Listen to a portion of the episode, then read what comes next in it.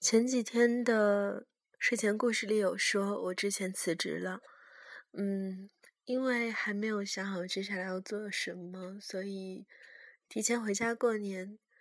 在家里人太多了，尤其是晚上，好像不太能静下心来读故事，所以暂时请个假吧。嗯，还是谢谢有这么多人在这边。